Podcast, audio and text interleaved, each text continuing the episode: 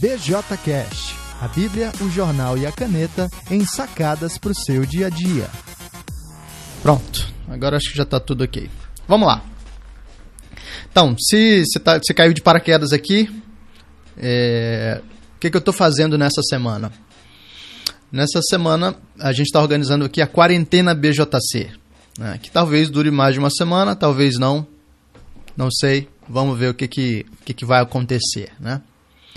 Mas o fato é que é, nesse período a gente pode realmente aproveitar o tempo que Deus nos deu e a situação que Deus nos deu para é, continuar né, numa caminhada de crescimento, para buscar o equilíbrio, né, para cumprir a missão que Deus nos tem dado e assim fazer o, o melhor possível dentro, dentro daquilo que nós é, estamos experimentando. E, e para isso, né, pensar em diferentes aspectos, diferentes camadas, como você quiser chamar, né, é, dessa, da, da percepção e da resposta a esse momento é importante. E nessa quarentena BJC a gente está vendo esses diferentes aspectos aí eu tentei resumir é, isso como o exercício do discernimento bíblico, o exercício do discernimento cultural, o exercício da sabedoria prática e o cumprimento da missão. Nós vimos o discernimento bíblico na primeira live, quando a gente olhou lá para o Salmo 46 e tentou perceber como é que Deus nos ajuda a guardar a esperança. Se você não pegou a primeira live, é, vai lá em alempoto.com.br, tá tudo lá, Salmo 46 nos ajuda a ter, é, a ter um coração ajustado nesse processo, porque a gente lembra é, e a gente percebe Deus como nosso refúgio, como a nossa fortaleza. A gente percebe que, embora as cidades dos homens experimentem declínio, a, a cidade de Deus é estável, Deus está no meio dela. E não apenas isso, como Deus está avançando o seu reino. Isso é fonte de grande esperança para a gente, enquanto tanta gente pode andar assustada por aí. Né? Bom, é, uma vez que, que a gente consiga ter discernimento bíblico, né, que a Bíblia ajuste o nosso olhar e ajuste o nosso coração em cenários de crise, a gente precisa ah, caminhar para uma segunda etapa em que a gente não apenas é, tem o nosso coração alinhado, nosso coração ajustado, mas a gente tenta entender e responder adequadamente ao mundo. Ter discernimento cultural. Então, nessa live de hoje, eu quero falar sobre é, como guardar a sanidade no meio da, dos nossos desafios culturais. E eu falo de sanidade especialmente é, tocando o aspecto das notícias que nós estamos recebendo. Então, sempre foi né, é, foco aqui do BJC é, tentar entender um pouco mais a cultura e acabar lidando com o jornal. Né? BJC é a Bíblia, o jornal e a caneta. É, e a gente realmente precisa de uma, de uma visão equilibrada do jornal, das notícias, da cultura, sob pena da gente é, perder completamente o equilíbrio, perder completamente a sanidade. Então, o que eu quero fazer com vocês é tentar mapear um pouco a situação para a gente pensar em algumas respostas é, sábias que vão nos ajudar a, a, a guardar a sanidade. Tá? Então, como é que a gente é, é, inicia esse mapeamento? É, esse mapeamento tem a ver com discernir o problema. Né? E o problema é algo que talvez você já esteja experimentando aí e que nós estamos olhando várias pessoas experimentarem. Como é que funciona isso? Nós recebemos as informações e as notícias é, o tempo todo. Né? E recebemos as notícias pelo WhatsApp, recebemos as notícias nas redes sociais, entramos nos portais de notícias, ligamos a TV e tem notícia, ouvimos o rádio e tem notícia, e a maioria dessas notícias não é boa. Né? Não sei quantos mortos na Itália, uh, não sei quantas. É, quantas pessoas infectadas no Brasil a cada dia. É, o presidente fe, fez isso, o presidente falou aquilo, o presidente é o irresponsável, não sei o quê, está é, é, é, criticando o presidente e tal, e enfim. Nós temos uh, uma, uma conjunção de fatores que nos coloca em uma situação um tanto desafiadora, porque no meio desse conjunto de descrições é, caóticas, nós tendemos a assimilar a realidade como caos e responder de modo né, apavorado, assustado. Nós tendemos a perder a sanidade talvez até mesmo alguns dos nossos amigos aí mais equilibrados e mais e mais é, é, é, sábios, você tenha percebido que se tornaram um pouquinho mais apreensivos, um pouco mais é, assustados nesses, nesses dias.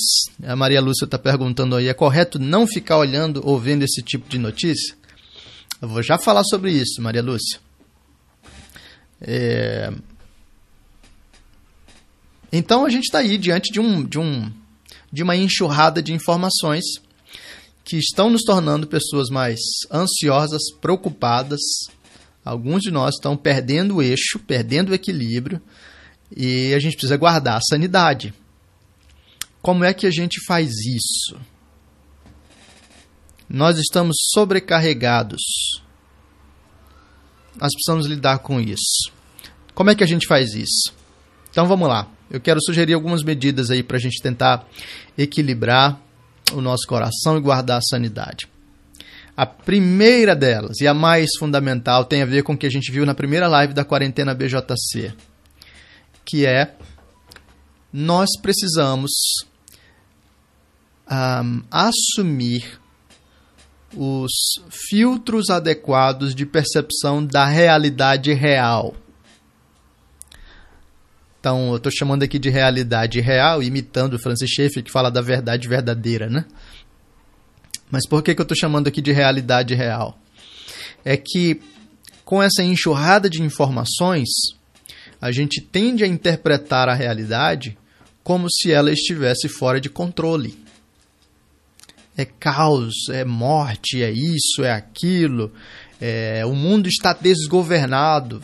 E isso parece real para a gente, porque é mais palpável, né? Porque tem notícias e fotos e vídeos e tudo isso parece muito real para gente. Uh, mas nós somos chamados para observar a realidade real. É aquela que vai além do que uh, os meros sentidos conseguem captar. Porque a realidade real é aquela que é preenchida não apenas pela observação, mas pela nossa compreensão de que existe a ação de Deus no mundo, existe uma dinâmica sobrenatural, é, sobrenatural que fica fora do alcance dos olhos. Então a primeira coisa para a gente guardar a sanidade é ajustar os filtros, ajustar as lentes, lembrar que a realidade real é a de um mundo governado por Deus. Então, se você quer é, pegar isso, voltar para essa compreensão, vai lá na live é, anterior, né, a live da guardar a esperança. Medita no Salmo 46, ajusta, ajusta o seu olhar com esse com essa visão. Bom, esse é o primeiro aspecto. Segunda medida, ah, aí sim entrando no que a Maria Lúcia perguntou, né? evite. Então, vamos lá. Primeira, né? É, ajuste, ajuste o seu olhar, ajuste as lentes que você está enxergando a realidade. Segunda medida, cuidado, tá? Ou evite a sobrecarga de informação. Veja só, esse é um outro problema decorrente, tá? Sobrecarga de informação. Nós recebemos muito mais informação do que nós conseguimos processar. A nossa era tem sido chamada de a era da informação. Isso não é, é gratuito. Né? Hoje, é, um adolescente com um celular na mão tem muito mais informação em um dia do que o seu bisavô teria ao longo da vida inteira.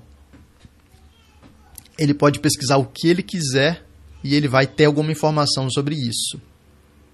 É, é por um lado, isso é ótimo. É ótimo porque nós é, é, temos muito, muita informação à disposição. Então, diante de necessidades, a gente realmente consegue estar é, preparado, bem informado, enfim. Por outro lado, essa informação ou essa carga excessiva de informação não está nos fazendo bem. É, por um lado, né, existe aí um, um, uma um descompasso entre informação, conhecimento e sabedoria. Né? É, nós estamos cheios de informação, mas cada vez menos sábios. É, e também nós não, não conseguimos processar essa informação. E aí, nessa base, nós acabamos nos tornando pessoas descoladas da realidade e pessoas travadas na nossa ação no mundo. Então veja bem,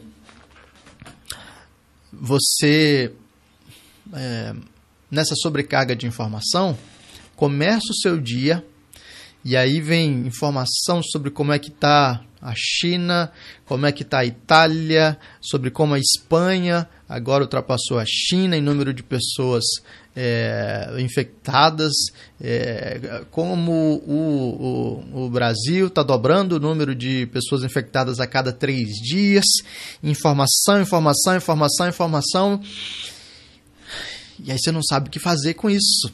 Né? Exatamente porque não há nada para fazer com isso. É, a maioria das informações que a gente recebe não, não, não estão no campo das nossas responsabilidades ou do nosso poder de ação. Então, elas só tendem a nos deixar preocupados e entulhados, né? vamos chamar assim. Então, essa informação ocupa espaço mental, gasta nossa energia, nos deixa ansiosos por ter uma informação que a gente não, não sabe o que fazer, nem tem o que fazer. E isso tende a nos fazer mal. O que, que a gente faz com isso? Então, uma dica importante aí, então lembra da primeira dica, né? É ajustar as nossas lentes. Uma dica importante para lidar com isso é fazer uma dieta de informação. Então, Maria Lúcia, Maria Lúcia perguntou: é, ficar sem ver essas notícias é errado? É, não, não é errado.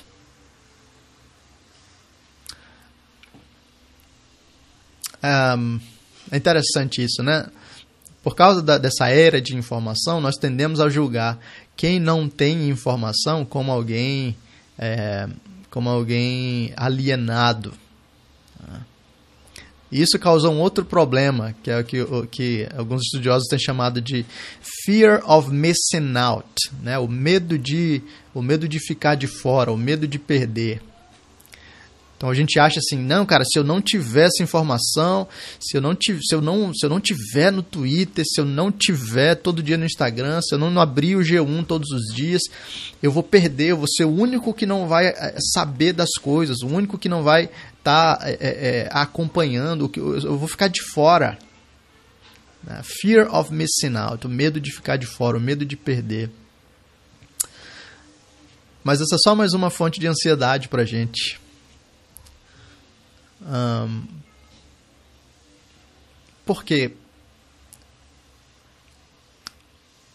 Porque saber do número de mortos na Itália não vai não vai fazer nenhuma diferença concreta na sua vida hoje. Veja bem, me entenda aqui, tá? Eu não estou dizendo que você é, não pode acompanhar as notícias e eu não estou dizendo que você não deve se preocupar com a situação mais ampla. Mas o meu ponto aqui é que muitas vezes nós estamos é, nos preocupando com situações tão abrangentes que estão completamente fora do nosso poder de ação, que isso simplesmente nos deixa pessoas preocupadas, ansiosas, sobrecarregadas, sem conseguir fazer nada. Em vez de não ajudar, a informação está nos atrapalhando. Então, a dieta de informação pode ser uma medida muito boa para nos ajudar a ter equilíbrio e clareza quanto às nossas responsabilidades. Então, como é que funciona isso? É, eu vou estabelecer categorias de informações que eu devo assumir. Né? Então, em vez de pegar informação de cima para baixo, eu pego de baixo para cima. Eu priorizo as informações que estão conectadas às minhas responsabilidades, à minha vocação, ao meu momento, ao meu poder de ação. Informações sobre os meus familiares, informações sobre o meu serviço, informações sobre a minha igreja, é, informações sobre esses campos mais próximos, sobre os quais eu posso atuar, sobre os quais eu posso fazer alguma coisa. E depois disso eu vou pensar nas informações em âmbitos mais, é, mais abrangentes, sobre os quais eu terei menos influência, menos ação, menos, é, é, menos impacto. Ah, porque assim eu consigo fazer efetivamente alguma coisa. Né? Então, esse é um, esse é um aspecto, categorias e filtros. Um segundo aspecto é eu é, limito e seleciono as fontes de informação e o tempo de exposição a essas informações. Então, o que, que a gente fez? O que, que a gente é, é, cultivou de hábito, né? Eu acordo, a primeira coisa que eu vou ver logo é meu WhatsApp, ou então já abro no portal de notícia, vou ver meus e-mails, e quer dizer, eu já começo o meu dia com sobrecarga. Então lembra, estabelece a rotina do dia de um modo sábio e equilibrado. Começa com a escritura.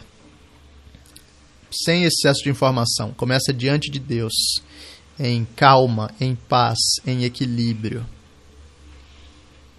É, depois disso, você vai pensar em, em, formas de exposição à informação. Então, um, um desses caras que trabalham um aspecto de produtividade sugere você só vai entrar nos meios de comunicação, em redes sociais, em portais de notícia, depois de você ter cumprido as tarefas do turno.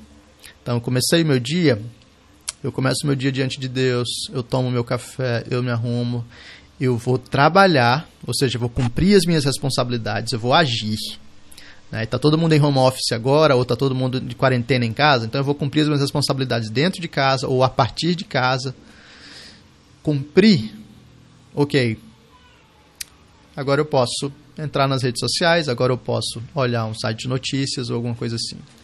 Ainda assim, eu vou limitar o tempo. Porque veja bem, é interesse dos portais de notícia e é interesse das redes sociais manter você preso lá dentro. Tá?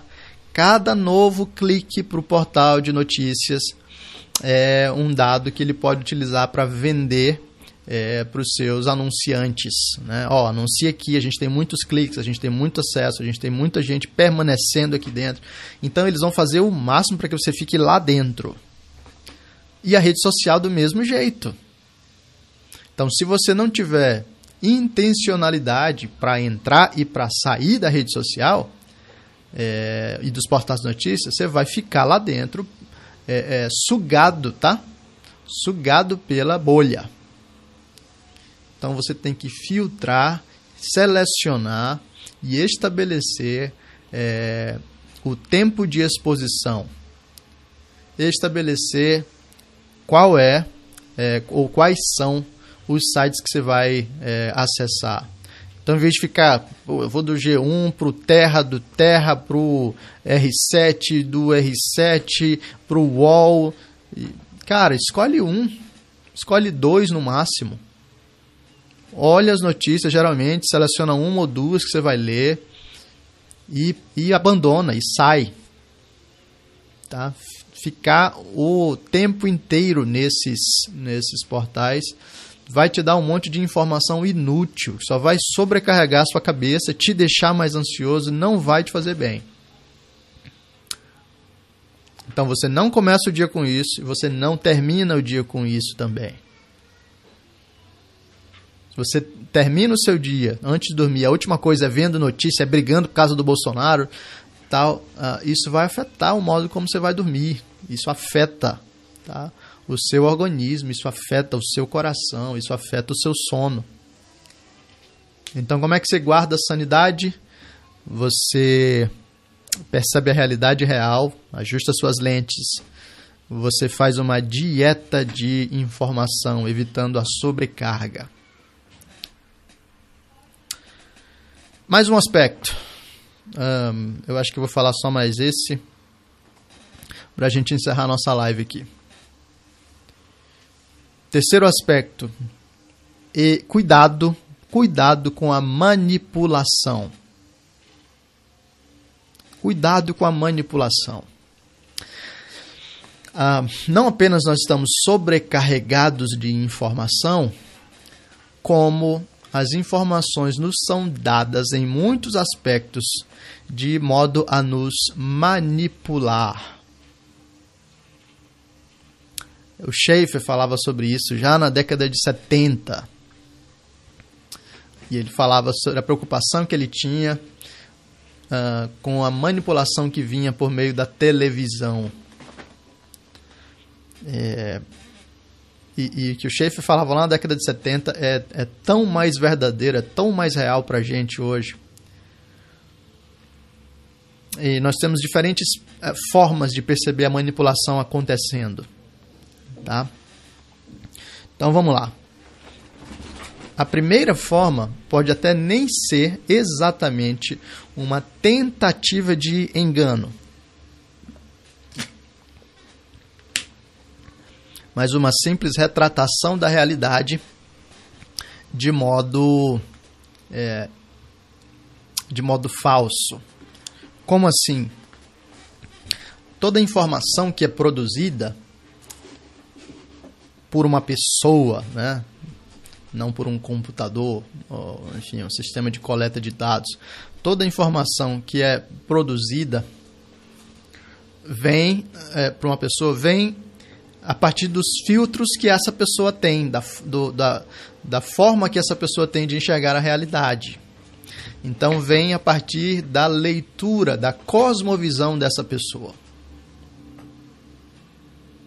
Não existe nenhum pedaço de informação neutro no mundo, porque ele é contado por alguém que tem uma forma de enxergar e de interpretar esses dados. Como dizia o Cornelius Vantio, né? não existem fatos brutos, porque todo fato é interpretado ao ser ao ser contado por alguém.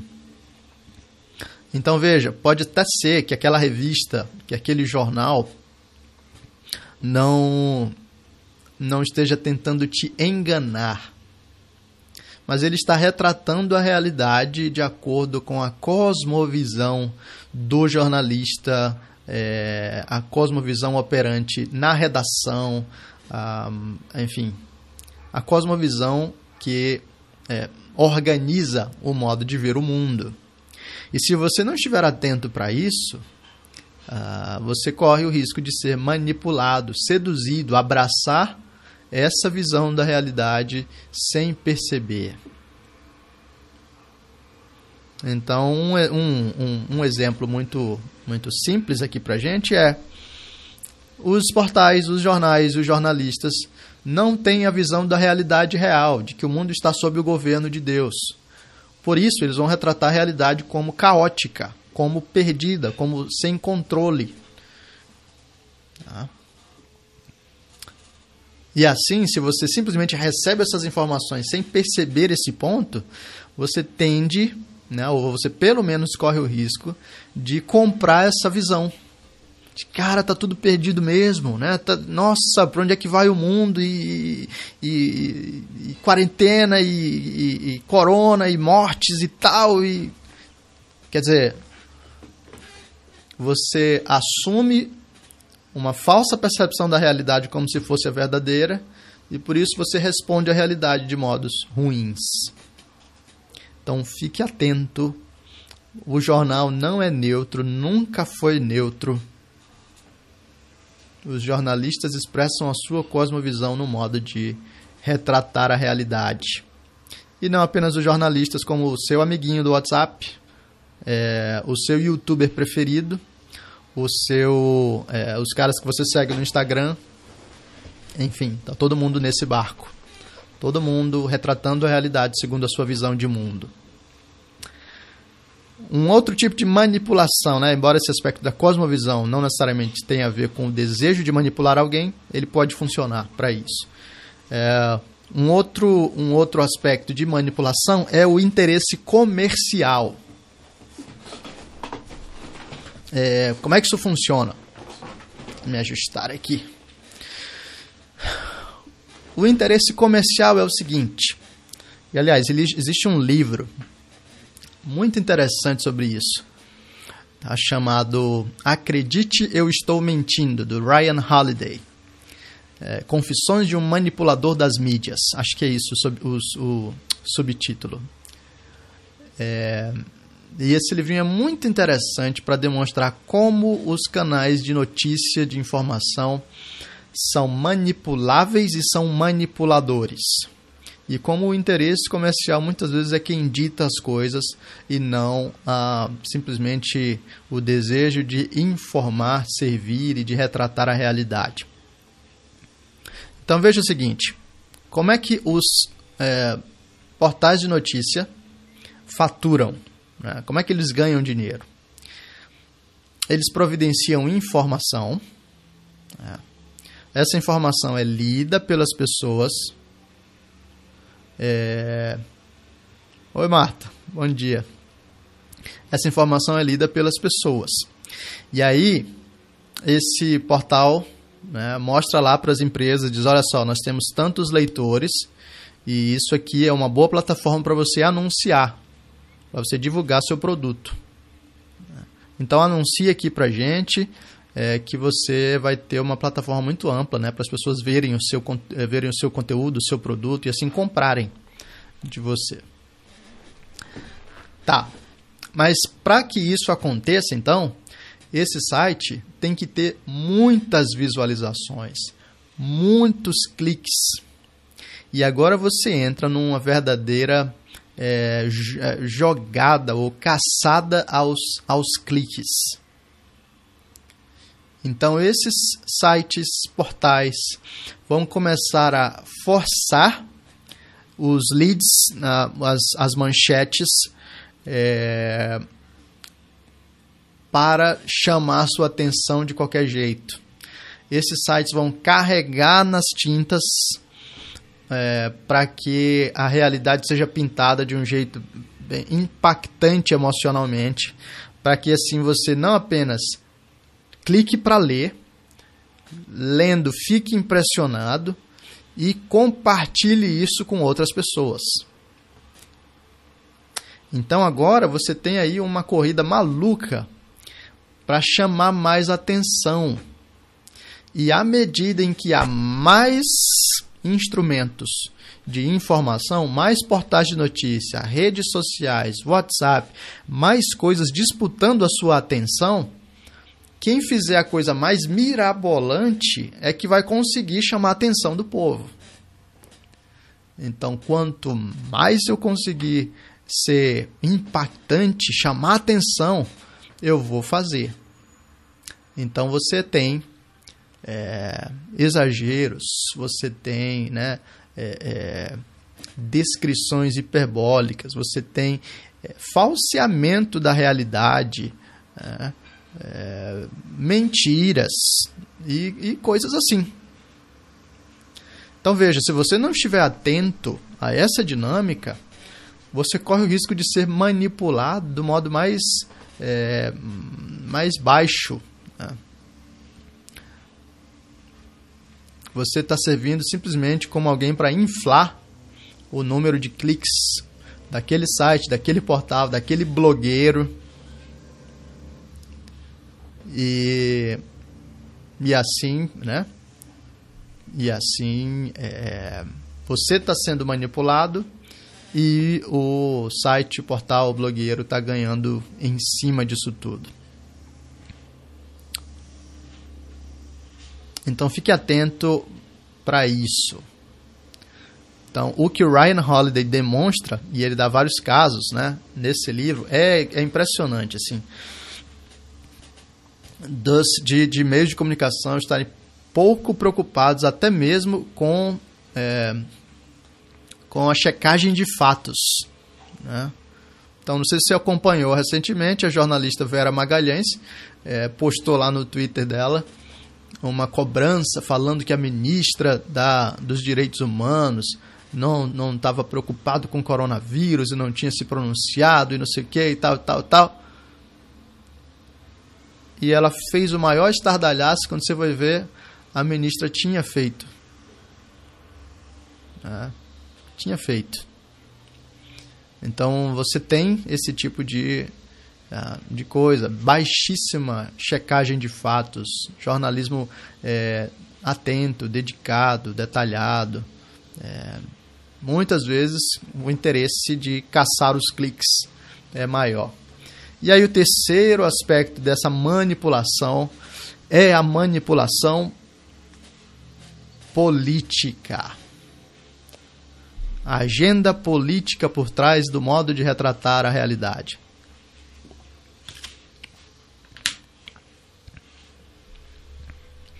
Um, infelizmente, é, muitas vezes é assim que funciona. Nós sabemos que os jornais não são neutros e muitas vezes os jornais estão a serviço de uma agenda política. E aí nós temos a agenda política né, a favor do governo e contra o governo. E muitas vezes atuando simplesmente a partir de uma agenda política, os jornais e os jornalistas deixam de observar as nuances da realidade Então, vamos lá. Vamos, vamos é, tentar observar um pouquinho do que está acontecendo agora mesmo, né? Nós temos problemas é, de ambos os lados. Então vamos lá. Desde antes da eleição do Bolsonaro, a gente já sabe que os meios de comunicação, jornais e jornalistas não gostam dele o modo de retratar o Bolsonaro é sempre o pior possível. Tá? Se você está vendo agora, Ih, lá vai ele defender Bolsonaro e tal, calma aí, né? me acompanha. Né? Não, não, não quero fazer uma defesa é, do Bolsonaro né, no, como quem está na agenda política favorável a ele, não. Né? É... Então vamos lá. É, não, não deve ser, não deve ser nenhuma surpresa para nenhum de nós que o modo como os jornais olham para o Bolsonaro e retratam o Bolsonaro é o pior possível. Ah, eles sempre carregam nas tintas a ideia de descrevê-lo realmente como um presidente incapaz, inepto, ruim e por aí vai. É, Beleza. Então, esse é um aspecto. Já tem uma agenda anterior que demonstra a indisposição, é, a indisposição desses meios de comunicação com o presidente. É verdade que o presidente também tem indisposição com esses meios de comunicação. Então, também nós precisamos falar que o Bolsonaro não se comunica bem com eles. Aliás, o Bolsonaro não se comunica bem com ninguém, né?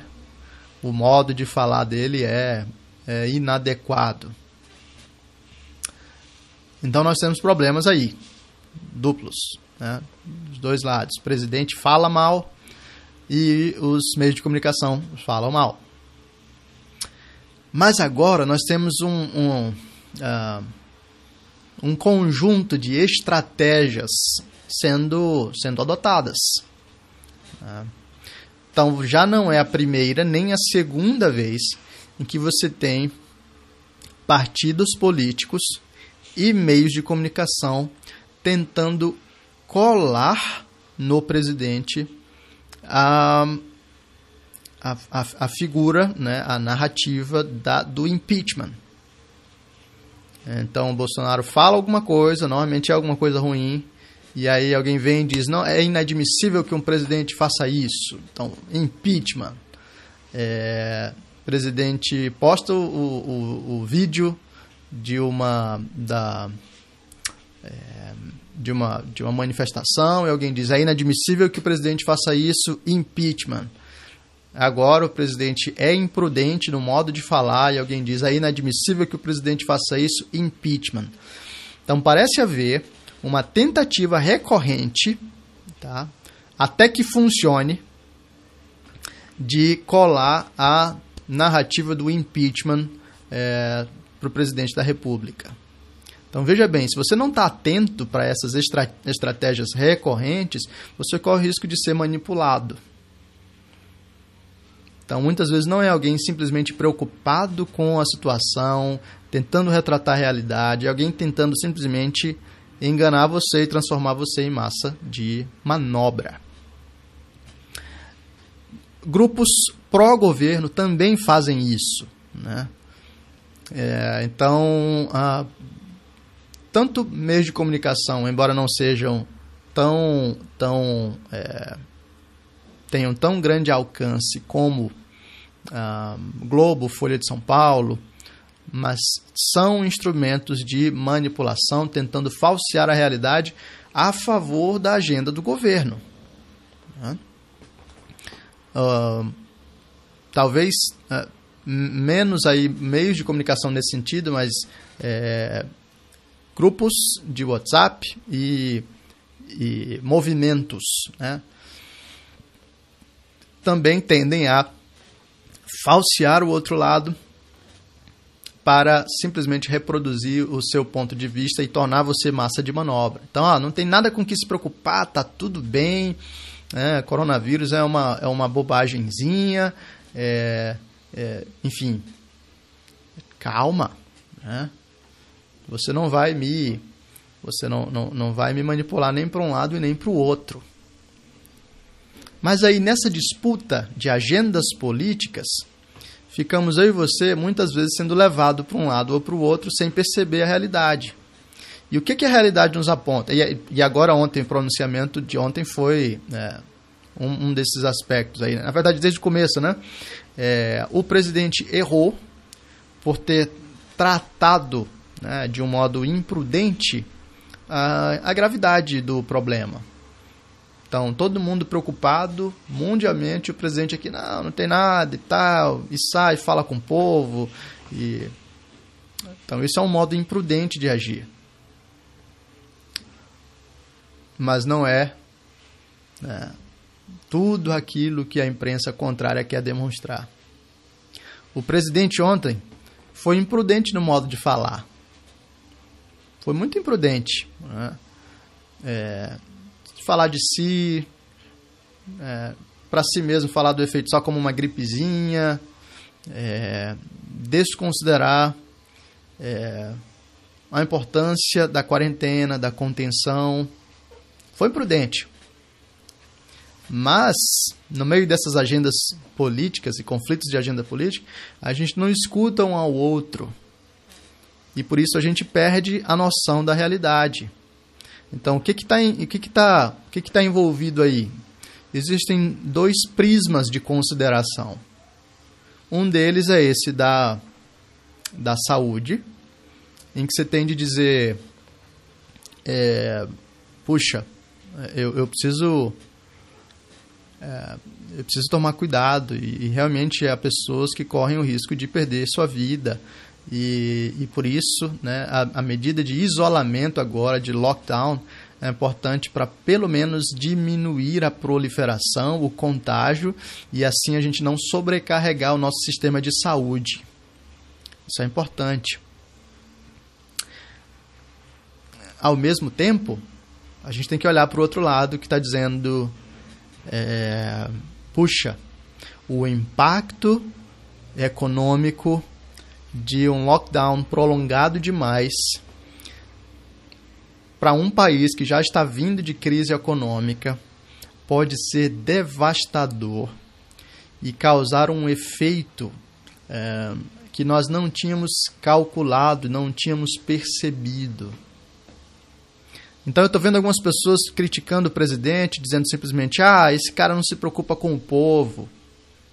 Mas calma, ele estava olhando para o aspecto é, da economia que também afeta significativamente as vidas. Ele está preocupado com o povo no longo prazo.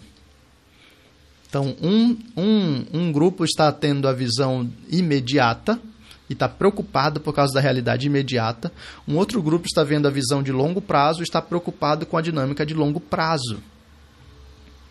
E um grupo não consegue ouvir o outro. Né? Quem olha o longo prazo e diz: Você está doido de querer parar tudo agora, rapaz? Olha o que vai acontecer na frente e tal. E o que está vendo só o imediato está dizendo: Você está doido de querer manter as coisas funcionando, rapaz? O povo vai morrer. E nós acabamos sendo manipulados para um grupo, para um grupo ou, ou para um grupo ou para outro, sem perceber que a realidade tem nuances e que ela é mais complexa. Então, deixa eu te dizer, o jornalzinho não vai te mostrar a realidade nas suas nuances. Ele vai manter a agenda dele, ele vai manter a narrativa do impeachment, ele vai ofender o presidente. E o Bolsonaro não vai te contar a realidade uh, completa. Ele quer defesa do presidente a qualquer custo.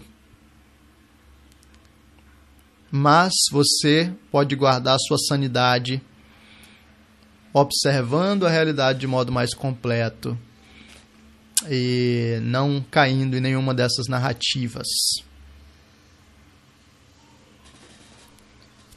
Então, uh, com isso, Aliás, eu quero destacar só mais um aspecto ainda dessa manipulação, que não é só com Bolsonaro, mas é com os evangélicos.